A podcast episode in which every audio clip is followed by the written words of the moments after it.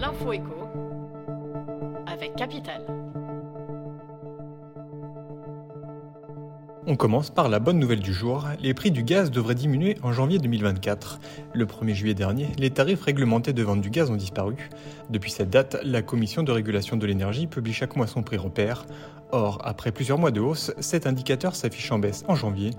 Les fournisseurs pourraient donc répercuter cette baisse sur les clients. On enchaîne avec le chiffre du jour qui concerne les passoires thermiques. En Nouvelle-Aquitaine, un pavillon classé F ou G au DPE se vend en moyenne 22% moins cher qu'une maison notée D. C'est ce qui ressort d'une étude publiée ce lundi sur l'impact des étiquettes énergétiques sur le prix des logements.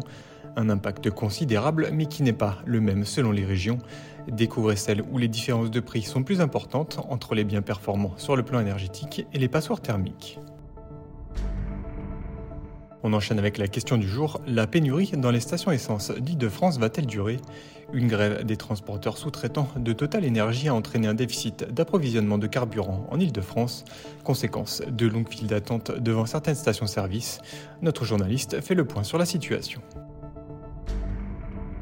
Et pour finir, l'info pratique du jour, le virus du Covid-19 regagne du terrain en France avec un nouveau sous-variant.